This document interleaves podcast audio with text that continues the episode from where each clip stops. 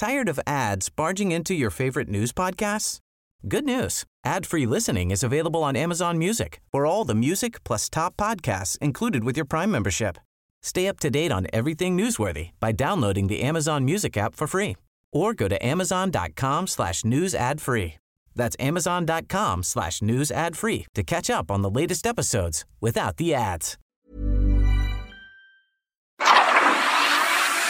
El Heraldo Media Group presenta Periodismo de Emergencia con Arturo Rodríguez, Hiroshi Takahashi e Ignacio Rodríguez Reina. Con las reglas del oficio. Comenzamos.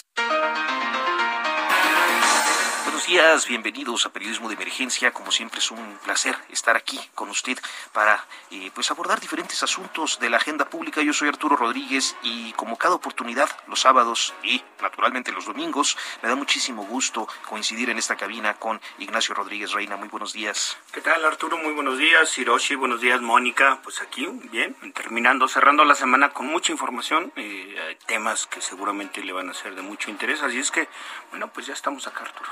Ignacio, eh, Ignacio, muchas gracias. Hiroshi Takahashi, buenos días. Muy buenos días, Nacho, Mónica. Muy buenos días, Arturo.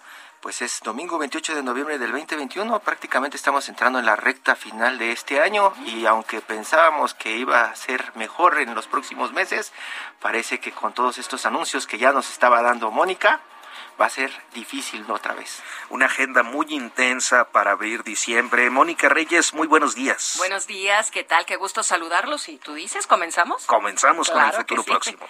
Gracias. Futuro próximo. La semana abre y cierra con casos de justicia de alto perfil. Este lunes será la audiencia de imputación de Ramón Sosamontes, quien fungió como oficial mayor en las dependencias encabezadas por Rosario Robles, por lo que es coacusado y pieza clave en el desfalco conocido como la estafa maestra. En Estados Unidos comparece Emma Coronel, esposa de Joaquín Guzmán Loera, el martes, mismo día que en México, por otros asuntos, se revisa el amparo de Kamel Nasif, el empresario textilero, ave de tempestades, acusado de lavado de dinero. El viernes se tiene programada una audiencia del exdirector de Pemex, Emilio Lozoya, ante un juez de control. Y también el viernes se realizará la audiencia en la que se determinará si habrá imputaciones por el accidente en la línea 12 del metro. Además, la semana viene cargada de temas relacionados con lo económico. El lunes, Victoria Rodríguez Ceja comparecerá ante el Senado. Como se sabe, es la propuesta del presidente López Obrador para ser gobernadora del Banco de México. El miércoles, el INEGI presenta su informe sobre finanzas públicas estatales y municipales. El mismo miércoles, el organismo presenta su encuesta mensual de opinión empresarial, mientras que ese mismo día el Banco de México presentará su informe trimestral sobre la economía mexicana. En el ámbito legislativo y su relación con el Ejecutivo, se tiene previsto que el martes comparezca ante los diputados la secretaria de Seguridad Pública, Rosa Isela Rodríguez. Las concentraciones masivas, sello distintivo de la comunicación política presidencial, vuelven también el miércoles con la convocatoria del presidente López Obrador al Zócalo Capitalino para dirigir un mensaje con motivo del tercer aniversario de su llegada al gobierno. Y es que esta semana López Obrador llega a la mitad del sexenio. En una semana, más bien es una semana previsiblemente intensa para abrir diciembre y cerrar el año con la previsión de incremento en los contagios por COVID-19 que por ahora ha hecho retroceder a semáforo amarillo a la península de Baja California, Sonora, Chihuahua y también Coahuila. En Periodismo de Emergencia queremos conocer y compartir tu opinión. Escríbenos o manda un mensaje de voz al WhatsApp 5580 69 79 42. 5580 69 79 42 y se parte de nuestra mesa de análisis.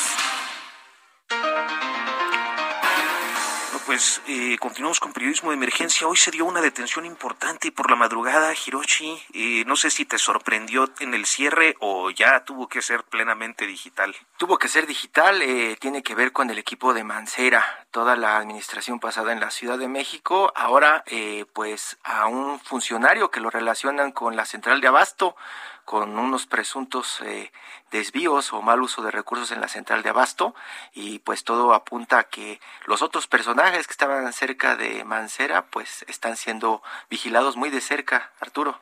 Por si escándalos de corrupción nos faltaban para abrir la semana y para transitar la semana que va a ser intensa en el tema.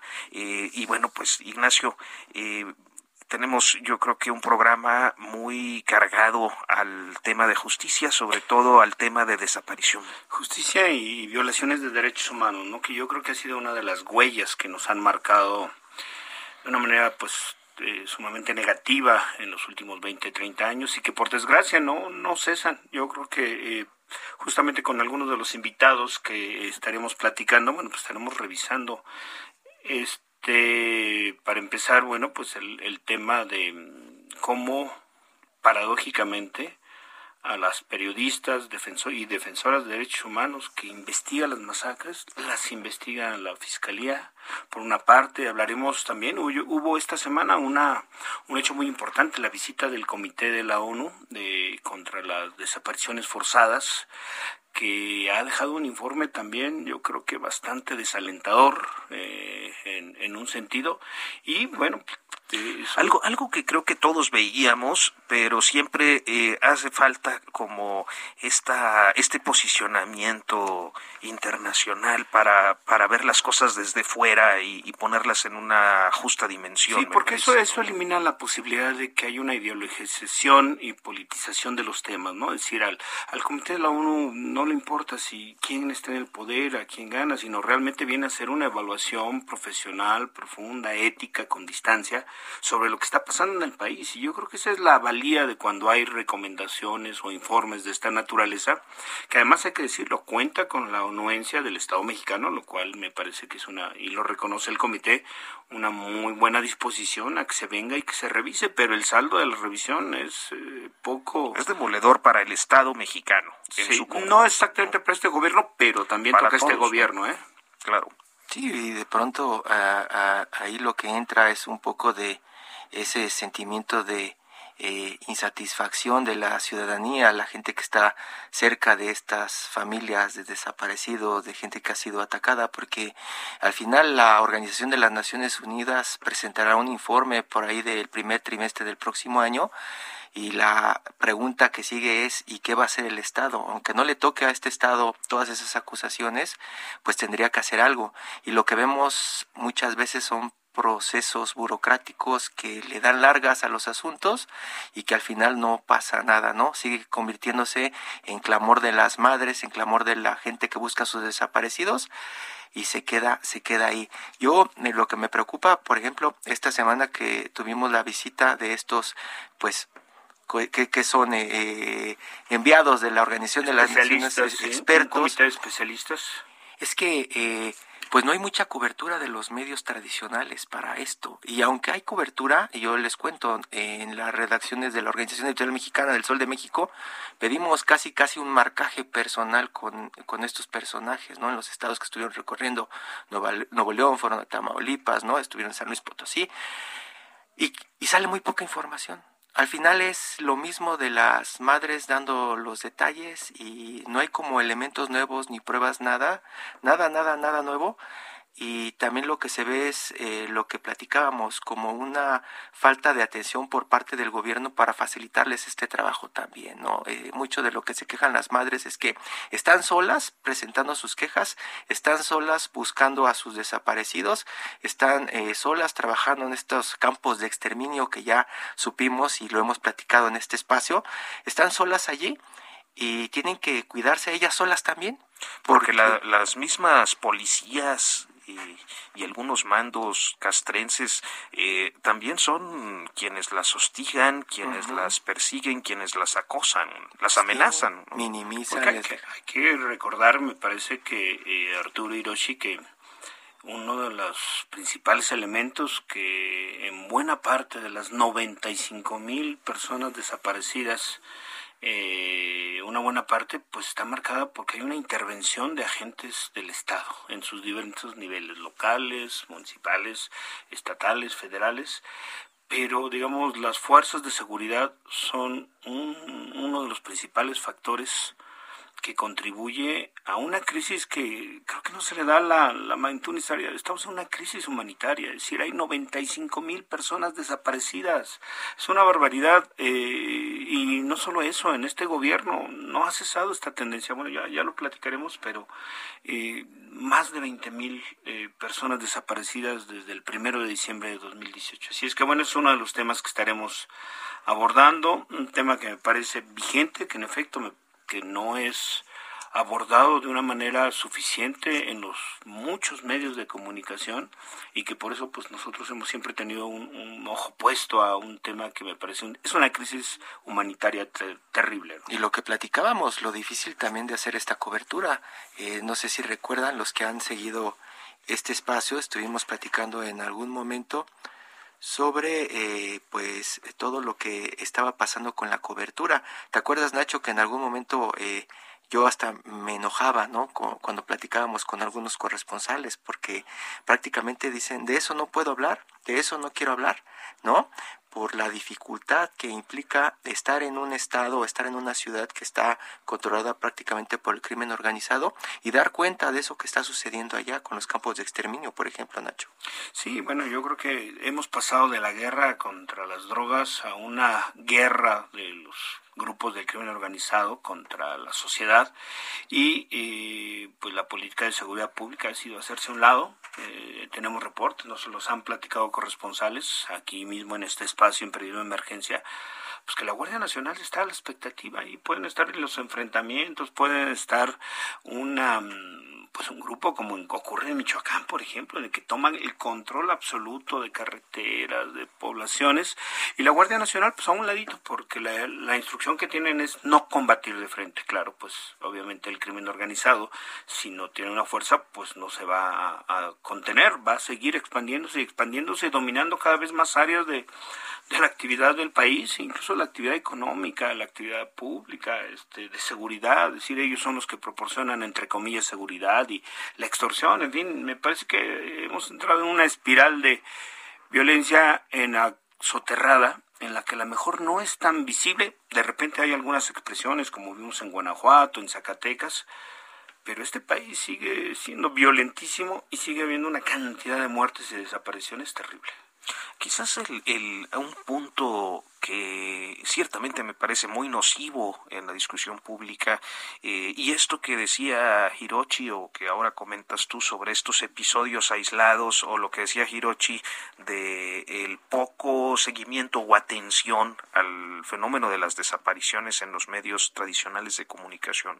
Eh, en estos tiempos me parece que se relaciona con un acaparamiento de eh, la agenda mediática por parte del presidente López Obrador. Entonces, entonces, como él marca la agenda y él pone cinco, seis, ocho, diez temas eh, en una mañanera, eh, pues la lógica periodística se va eh, a, seguir muchos de estos asuntos y, hay problemáticas tan profundas como esta que, que, quedan pues secundarias o relegadas por ahí en digamos interiores sí porque además el pienso que como muchos lo harían en su lugar, pero el presidente lo que decide es de qué quiere hablar. O sea, el presidente, y en ese sentido, bueno, pues marca una agenda que yo creo que muchos medios deberíamos empezar, o los medios en conjunto deberíamos empezar a ver con distancia. Y bueno, el presidente puede tener su agenda y obviamente destaca los temas que le importan y que le interesan, y me parece que es natural. Lo que no me parece natural es que los medios no destaquemos los temas que importan a la gente, a la sociedad, y que en lugar de comprarle todos los puntos, todos los días, todas sus pullas, todo su pues es un, digamos, es un ciclo vicioso. Yo creo que deberíamos, eh, en serio, hacer como medios en conjunto un alto, una reflexión, decir, bueno, de todos los temas que pone en la agenda el presidente, veamos también, porque si no, simplemente lo que estamos siendo los medios tradicionales, pero también los nuevos medios, es pues atender a los temas y, y digamos, que merecen o que le importan subrayar al, al, presidente López Obrador, y sin embargo estamos dejando temas tan, de verdad, tan terribles como el de las desapariciones, ¿no? De lado. Porque pues ya no es un tema que le importe al gobierno, y el gobierno dice que pues no es responsable, cuando en el comité veremos que, por supuesto, que, que hay responsabilidades, por lo menos que el comité de especialistas de la ONU está subrayando, ¿no? Pues bien, eh, este tema tan complejo que eh, está eh, pues en la discusión a lo largo de, la semana, primero con pues este tema de, de, lo que ocurrió con la periodista Marcela Turati y las defensoras de derechos humanos Mercedes Doretti y Ana Lorena Delgadillo. ellas estaban investigando pues el caso de desaparecidos en fosas comunes, particularmente en el estado de Tamaulipas durante 2015-2016. Un proyecto que fue muy largo, yo lo recuerdo, ayer lo mencionaba en la columna del Heraldo, eh, donde pues Marcela hace uso de un equipo y de una serie de herramientas eh, modernas del periodismo para clasificar la investigación, hacer bases de datos, integrar información y va encontrando elementos que inclusive eh, la investigación ministerial eh, parecía no encontrar.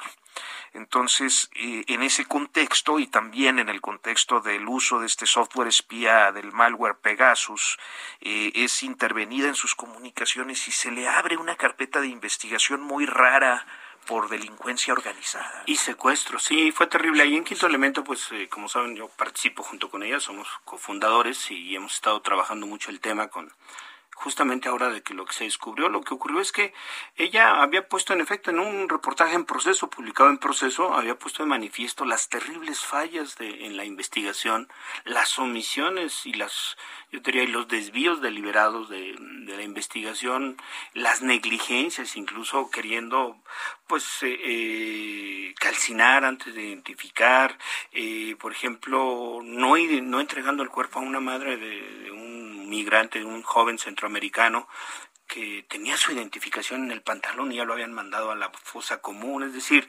eh, exhibiendo pues que eh, la masacre de las fosas de San Fernando en la que se encontraron casi 200 cadáveres, hay que, recordarlo, de migrantes, la mayoría de ellos migrantes asesinados por el crimen organizado.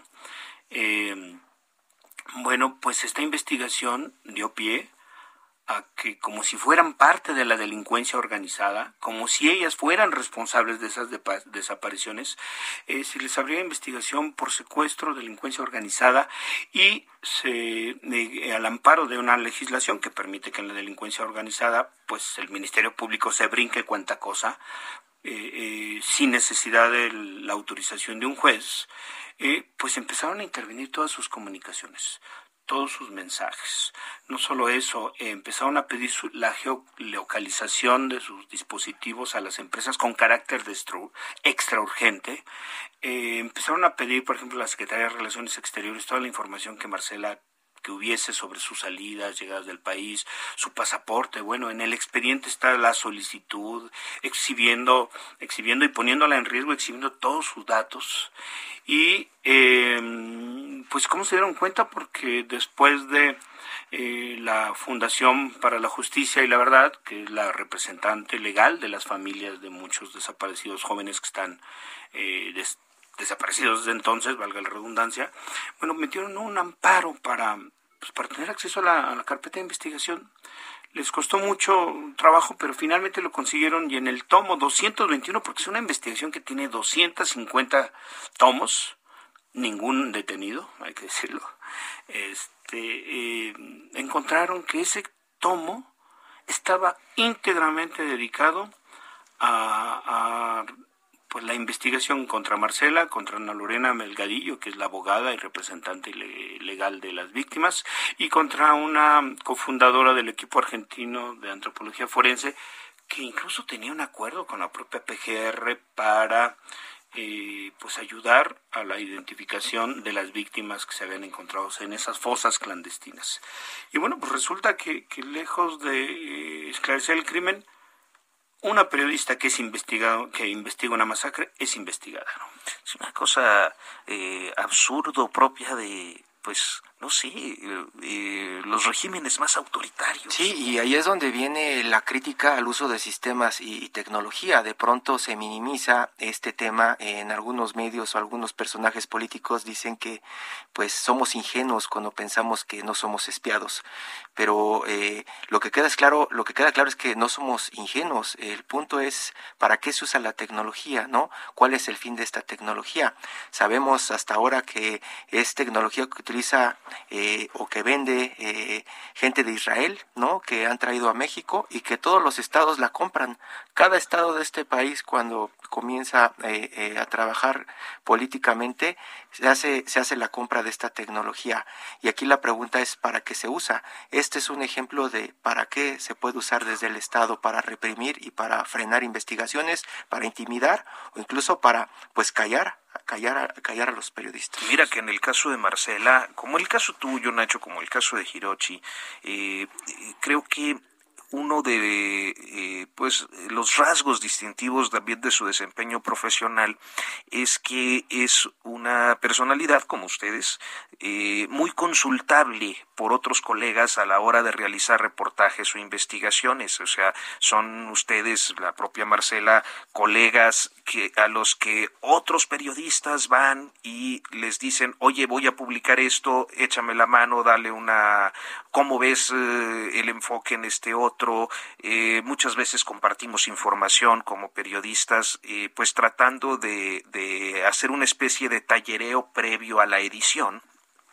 y en ese sentido me parece que además de lo que la propia Marcela periodísticamente realizaba en esos años, yo por ahí del 17 se habrá ido a, la Universidad de Harvard, eh, dejando ya pendientes los, los procesos que había llevado en, en 2015-2016 como este eh, eh, de, de, investigación, este, pues sí, convergen en su agenda muchos otros eh, temas que podían ser de interés para, para el gobierno. Ahora, un, asunto que este, eh, queda pendiente es, bueno, ¿y qué va a hacer el presente gobierno? La fiscalía, la actual fiscalía tiene abierta esa investigación. Tiene abierta esa investigación. Ahí ella lo que está la respuesta, la respuesta es que eso no existe en este gobierno y muchos se la creen.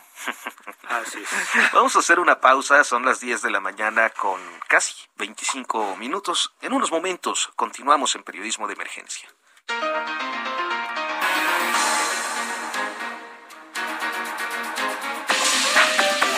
En un momento continuamos. Periodismo de emergencia. Regresamos con las reglas del oficio. En Soriana sabemos que es época de compartir. Aprovecha 20% de descuento en muñecas y figuras de acción. Y en todo el departamento de Navidad, compra uno y lleve el segundo al 70% de descuento. Soriana, la de todos los mexicanos. A noviembre 29, aplican restricciones. Válido en Hiper. De la mañana con 30 minutos. Continuamos en periodismo de emergencia. Hiroshi Ignacio, esta mañana hemos establecido comunicación con Cecilia Flores Armenta, quien es presidenta del de, colectivo de madres buscadoras de Sonora, y también con Yolanda Morán, que es integrante del movimiento por nuestros desaparecidos. Cecilia Flores, muy buenos días. Hola, muy buenos días. Muchas gracias por la invitación. Gracias a usted, Yolanda Morán. Buenos días.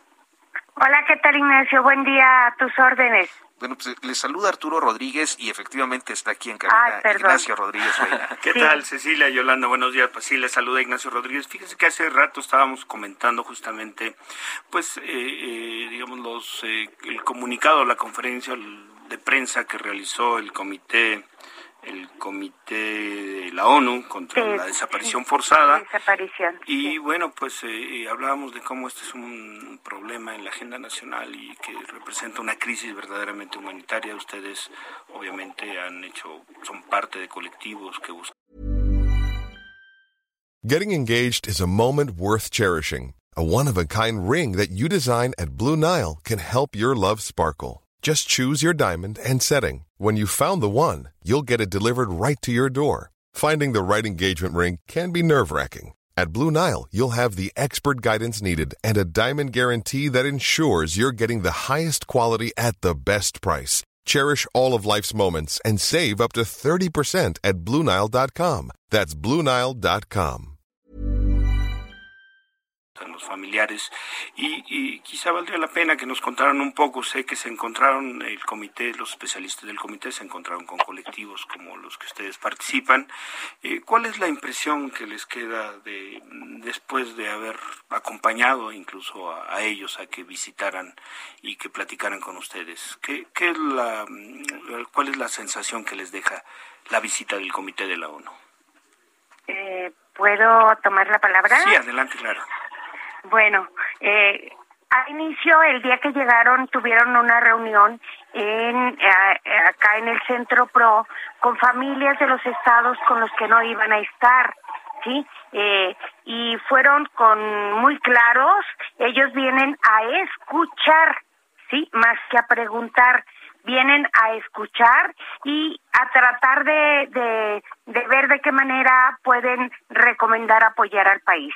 Posteriormente estuvimos en Coahuila con ellos, nos tocó que estuvieran en Coahuila con, con las familias eh, de por allá, nos tocó la, la presidenta Carmen Rosa Villa y una de las uh, integrantes de la Secretaría Albane, la señora Albane, las dos estuvieron en Coahuila. Eh, fue extraordinaria la reunión, muy empáticas, muy eh, sensibles, nos escucharon, eh, se emocionaron a las lágrimas al escuchar la situación que vive no solo Coahuila, todo el país, porque pues eh, en Coahuila, aun cuando es un estado que ha tenido apoyo, voluntad política de sus gobernadores, que hemos avanzado en cuestiones eh, eh, mm, de armonización de leyes, eh, de crear otras leyes y sobre todo en Coahuila está el Centro Regional de Identificación Forense. Estuvieron muy atentas a lo que dijimos y dos puntos fueron muy importantes. ya habían estado en Monterrey y nos decían, hemos escuchado y queremos saber ¿Qué pasa con la búsqueda de los desaparecidos? Y segundo, ¿cómo están los hijos de los desaparecidos? ¿Qué atención se les ha dado? ¿En qué estado se encuentran? ¿Tienen apoyo de las autoridades? Eh, fue muy importante esos dos puntos, lo relevante, ¿sí? Entonces, a nosotros, eh, eh, acá en Coahuila, nos quedó un sabor muy dulce, muy agradable, con una gran esperanza, con una luz enorme de que después de hablar con nosotros estuvieron con el gobernador y todo su gabinete, eh, les explicamos que los jueces también pues no son nada mm, imparciales, sino al contrario a la cuestión de, de, de, un juicio de culpables, pues eh, o no está completo o no está bien integrado o no está y no hay detenciones, no hay condenas, no hay eh, nada. Entonces, para nosotros es fue una visita provechosa y extraordinaria. Hiroshi Takahashi. Sí, estábamos platicando de este recorrido. Por ahí eh, gente eh, mencionaba que si no se escuchaba lo que estaba pasando en Tamaulipas era como si no existiera lo que está pasando allá con los campos de exterminio y con la búsqueda que están realizando y la pues falta de defensa del Estado para realizar este trabajo. ¿Hubo algún resultado allá en Tamaulipas después de esta visita? Bueno, en Tamaulipas, yo no sé cómo haya estado la organización en aquel lado, pero fueron los, fueron ellos mismos quienes asistieron. Posteriormente, en una reunioncita que, que comentamos tanto con doña Carmen como con Albane, que ya las conocíamos en otra parte, este, eh, nos comentaban, sí, que era coincidente que la reincidencia de desapariciones en Tamaulipas por la gravedad de que falta informar, falta investigar lo de San Fernando, en lo de Cadereyta, en Monterrey, o sea, eh, ellas van muy impactadas porque incluso en Coahuila participaron en, en un terreno de exterminio y se pusieron el traje blanco para, para participar y actuar, ¿no? O sea, se inmiscuyeron mucho en todo lo que está sucediendo en el país. A ellos les quedó muy, muy claro que necesita este país eh, eh, corregir el rumbo, que se eh, los mecanismos, los procesos, todos tienen que tener voluntad política, porque pues aunque digan sí, sí, en las reuniones que tuvieron con Alejandro Encinas, con, con el eh, tribunal, con o la Suprema Corte, pues se les ve que tienen voluntad, pero como que algo les está faltando, no hay intercomunicación entre las instituciones y mucho menos las instituciones con las comisiones estatales y nacional de búsqueda. Eso les quedó a ellos muy claro y que aparte de lo que vayan a presentar en su informe eh, eh, entrando el próximo año, eh, sí les hicieron algunas recomendaciones al Estado, ¿sí? Y pues porque continúa el, el índice muy alto de violencia de la delincuencia organizada, ¿no? Incluso a ellos les quedó claro de que está asistida por fuerzas de seguridad del Estado, ¿no? Entonces, eh, fueron tan sensibles en ver, en escuchar, en notar, en la, la problemática, que claro que sí hay acciones de parte del gobierno, pero de cómo recibió esta autoridad a como ahorita van 95 mil oficiales desaparecidos, pues lo recibieron con cuarenta y tantos y ahorita no, sí es correcto que dice Alejandro Encinas. Que ahora sí los están contando sí, estamos tomando en cuenta los de la guerra sucia, etcétera, pero de cualquier manera 95 mil son demasiados, demasiados que fueron sorprendidos. Cecilia, eh, una algunas de las principales preocupaciones, aunque el comité dará su informe en el próximo año, pero ya adelantaron que algunas de sus principales preocupaciones, dos de ellas me parece que son muy importantes. Eh, uno es que dice que, bueno, las desapariciones no son un fenómeno del pasado, sino que sigue, persiste en el presente a un ritmo verdaderamente eh, inmenso, lo dicen que es el, un problema de una magnitud inmensa, y que, eh, pues, la impunidad es prácticamente absoluta. ¿Ustedes cuál es la evaluación de este par de preocupaciones, Cecilia? pues es muy alta porque lamentablemente nosotros estamos viviendo todos los días, cada cada cada hora se puede decir, pues estamos recibiendo una llamada de una madre o una familia que están desesperadas porque están sufriendo la ausencia de, su familia. Entonces, creemos que la desaparición no está, no está menguando en nada con los nuevos gobiernos, al contrario, están aumentando. El día de ayer estábamos en una búsqueda en San Luis Río Colorado y a unos escasos metros de nosotros era una balacera horrible y nosotros en el campo en medio de, de, todo eso sin, sin saber para dónde para dónde agarrar y las autoridades con nosotras ahí tratando de, de sacarnos del área entonces la verdad es un, es muy difícil pensar que haya un gobierno que verdad vaya a trabajar con, con esto porque a lo que se está mirando hasta el momento después de que ya ya es tiempo suficiente para que hubieran empezado a minorar las desapariciones, que hubiera más seguridad en el estado. Creo que estamos igual que en el, que en el otro en el otro gobierno pasado. Estamos sufriendo todos los días una desaparición, todos los días están, están matando gente, todos los días estamos recibiendo anónimos. Entonces, la verdad, yo no veo ningún cambio, yo no veo ninguna ninguna diferencia en el otro gobierno hasta el momento. Nosotros estamos igual con, que cuando empezamos estamos sin armas para trabajar, para luchar, solamente con el amor por nuestro desaparecido, sin herramientas para, para buscarlos y sin el apoyo de las autoridades. Cecilia, en los casos en los que se ha eh, identificado a, autores materiales de una desaparición, eh, ¿han visto avances en los procesos judiciales? En ningún avance. Yo a las autoridades de la desaparición de Marco Antonio les entregué todas las pruebas necesarias para que declararan a una persona y dijeran dónde estaba mi hijo. Porque ni siquiera les pedí que les dieran cárcel. Yo les dije que no quería cárcel para la persona esa, que yo lo único que necesitaba de ellos es que ellos la investigaran, la declararan y que supiera yo dónde estaba mi hijo, era todo.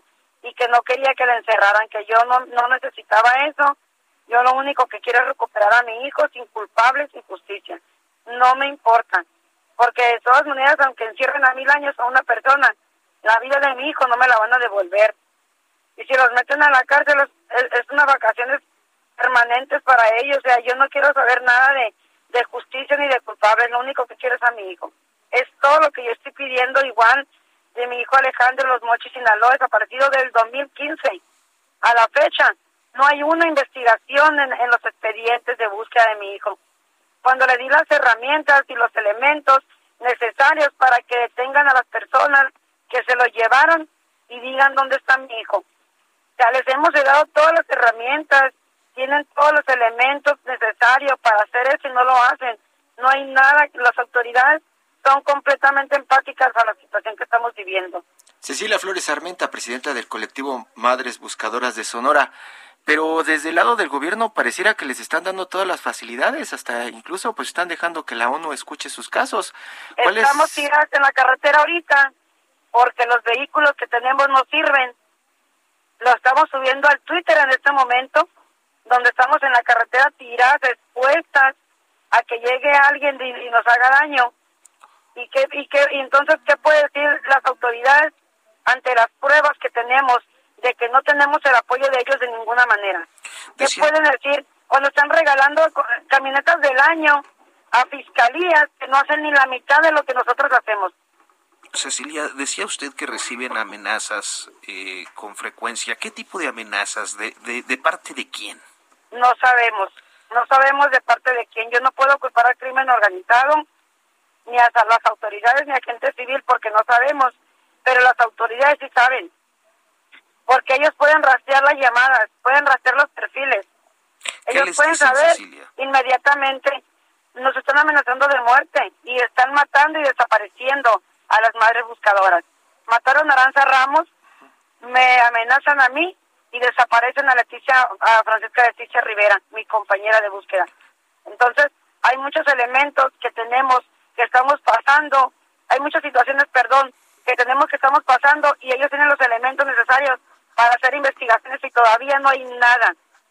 ¿En, en qué periodo de tiempo se han dado estas eh, desapariciones de, de, de, las compañeras que usted menciona del colectivo? De julio a la fecha.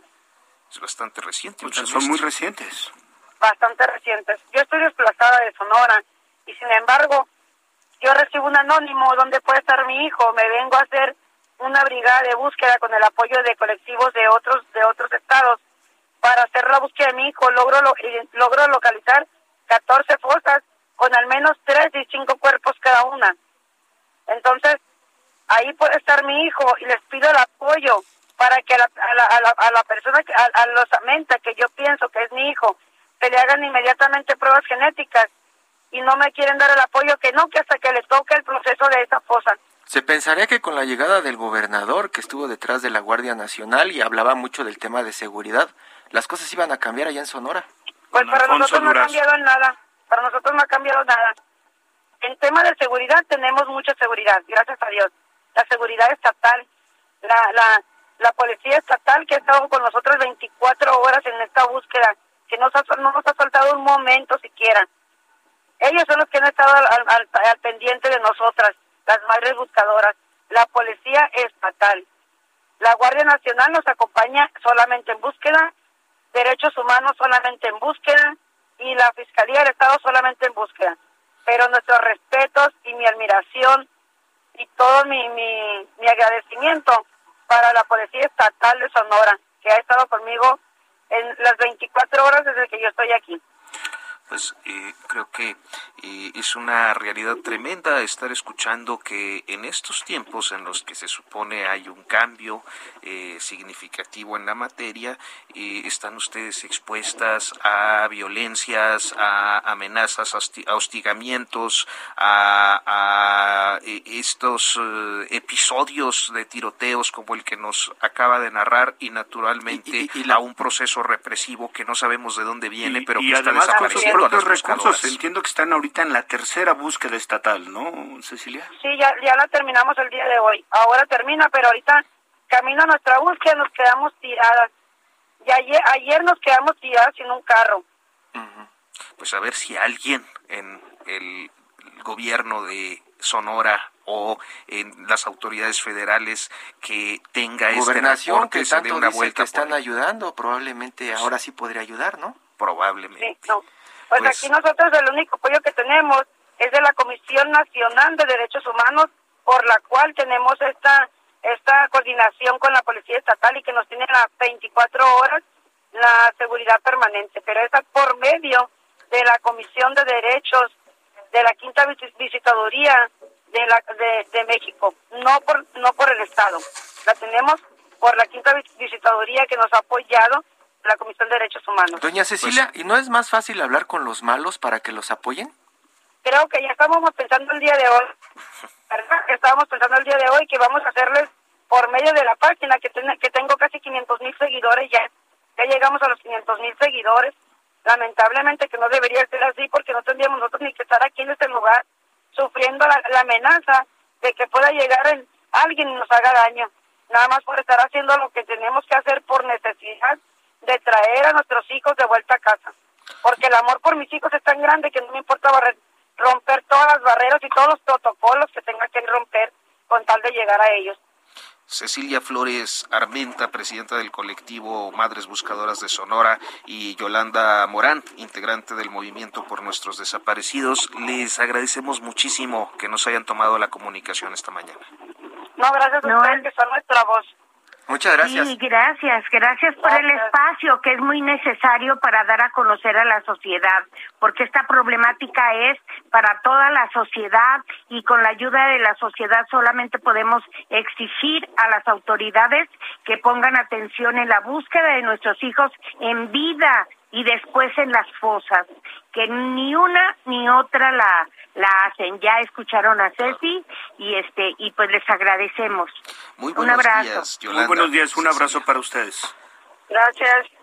Y bueno, pues rápidamente quiero comentar que hemos tenido algunas comunicaciones esta mañana a través del número de WhatsApp que ya se ha dado a conocer con insistencia. Muy buen día amigos de Periodismo de Emergencia, saludan desde San Juan del Río Querétaro. Tuvieron que viajar eh, el matrimonio de Luis y la señora Carmen, eh, a quienes les mandamos un saludo muy afectuoso. Además dicen también saludos a Moni Reyes, muy linda voz. Vámonos a nuestra sección Todo menos fútbol. Todo menos fútbol. Pues bien, seguimos en el tema de la desaparición. Yo creo que una constante a lo largo de la historia es que el arte suele eh, relacionarse y suele expresarse en función de las problemáticas más profundas de un contexto y de un momento histórico determinado. Y este es el caso de Ana Caridad Acosta, una contralto, cantante de ópera, que está pues eh, rindiendo un homenaje a las madres buscadoras de México. Ana Caridad Acosta, muy buenos días. Le saluda Arturo Rodríguez. Hola, muy buenos días Arturo. ¿Cómo están todos? Gracias por el espacio. Pues agradecidos de que nos haya tomado la comunicación y estamos aquí en cabina Hiroshi Takahashi e Ignacio Rodríguez Rey. Muy buenos días. hola, muy buenos, días, Ana Caridad. Hola, Hiroshi e Ignacio. Hola, hola. Cuéntenos, Ana Caridad, ¿qué programa eligió para este homenaje? Bueno, mira, Mexicana de Arte eligió un programa que se llamó Hasta Encontrarle. Ese fue el título. Y las piezas que se ejecutaron fueron una canción de Manuel de Falla que se llama Oración de las Madres que tienen a sus hijos en los brazos y el Stabat Mater de Giovanni Battista Pergolesi. Las dos hablan precisamente de, del dolor de una madre ante su hijo muerto o ante el miedo de perderlo. Ay, qué, qué, qué áreas tan eh, duras. Eh, ¿Cómo es que usted se relaciona o se involucra en este homenaje a Ana Caridad? Bueno, eh, hay una mente maestra, el director de Mexicana de Arte, que es un, un joven muy brillante de 26 años. Hace 23 años inició Mexicana de Arte, o sea que un joven de 23 años, a quien yo he estado apoyando desde entonces con consejos, con apoyo, etcétera. Pues como no, cuando hay, hay jóvenes brillantes, ¿verdad? Él siempre ha estado muy preocupado por la problemática de, de género, es decir, en las mujeres, siempre ha sido muy pro mujer. Y eh, Mexicana de Arte tiene tres años, les, les, les, insisto, ya laborando, él tiene 26 años. Habló conmigo hace unos meses y me dijo, maestra, yo creo que es momento de hacer algo por las madres buscadoras. Es un problema que nos aqueja a todos. Platicamos del tema. A mí me pareció muy interesante que, que se tocara este tema. Eh, yo creo que cuando hablamos, más allá de, o queremos comunicarnos, más allá de, por ejemplo, los instrumentistas del piano, eh, los arquitectos, sus construcciones, etcétera, creo que todos tenemos una, una forma de manifestar nuestras ideas, nuestros ideales. Y para los cantantes, pues nuestra mejor forma es cantando. A mí me pareció que era muy buena idea hacer oraciones. No somos, eh, no, no tuvimos la idea de ser un, grupo de choque o de, este, de golpear al gobierno, no, no, no estamos en, a favor de nada de eso, estamos a favor de hacer oración, a, a, este, a voltear a los valores humanos y, y porque más allá de lo que es buscarlos es que esto no debería estar pasando. Entonces esta fue la reunión, fue una fiesta de, de, de, de pasión femenina, o sea, estuvimos puras mujeres arriba del escenario. Estoy hablando de María Catzaraba, uh, María Hahnemann, Grace Chauri en la dirección, un coro de mujeres y una orquesta de mujeres que se llamó, bueno, se llama Antonieta Rivas Mercado, que también lleva el nombre de una mujer. Sí, Ana Caridad, eh, hace unos minutos estuvimos platicando justamente con dos integrantes de, del colectivo de Madres Buscadoras de Sonora y también de Madres Buscadoras de Coahuila, y hablábamos de que es un fenómeno brutal. A, a la fecha hay 95 mil personas desaparecidas, víctimas de desaparición, y hay pues el mismo número de familias que los buscan. Eh, y a mí me parece interesante conocer cómo es que, eh, pues normalmente uno asocia a, digamos, a la ópera, a la música clásica, a la música de concierto, pues lo asocia a una élite, a un grupo privilegiado que pues se desentiende normalmente del entorno y de los problemas que pasan en el país. En su caso, eh, ¿Qué fue lo que la llevó a, a que participara en la iniciativa? ¿Es cómo, ¿Cómo vincula su, su actividad artística pues con esta realidad terrible que estamos viviendo en el México del 2021? Y bueno, gracias por, por vernos como grupos de élite, pero en realidad no lo somos. Somos el, muy apasionados del fenómeno del arte vocal, en mi caso. Este, yo no me siento ni más ni menos, soy una estudiosa del, del fenómeno vocal, de, he dedicado toda mi vida a tratar de descubrir ese portento que es la voz humana. Es la voz humana y la palabra, ¿no? Claro. Después se une a este a la rítmica de la música y, y la ópera, bueno, pues reúne todas las bellas artes, ¿no? Yo creo claro. que es, es, es maravilloso. Pero creo que el dolor no no tiene predilección por grupos ni de élite ni, ni, grupos de, de, choque ni grupos este eh, no sé no, no no sabría. Sí yo creo que el dolor yo creo que la pérdida yo creo que la desgracia toca a cualquier puerta Ana Caridad, pues le agradecemos muchísimo que nos haya tomado esta comunicación, además, eh, pues con muchísima empatía y reconocimiento a esta labor que desde el arte homenajea a las madres de los desaparecidos. Muy buenos días y muy buenos días a nuestro auditorio por habernos seguido el día de hoy. Hasta pronto. Muchísimas gracias. El próximo sábado.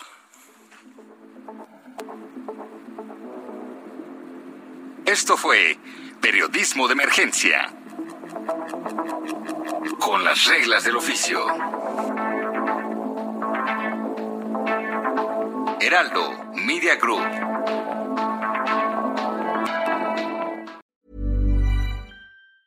Tired of ads barging into your favorite news podcasts?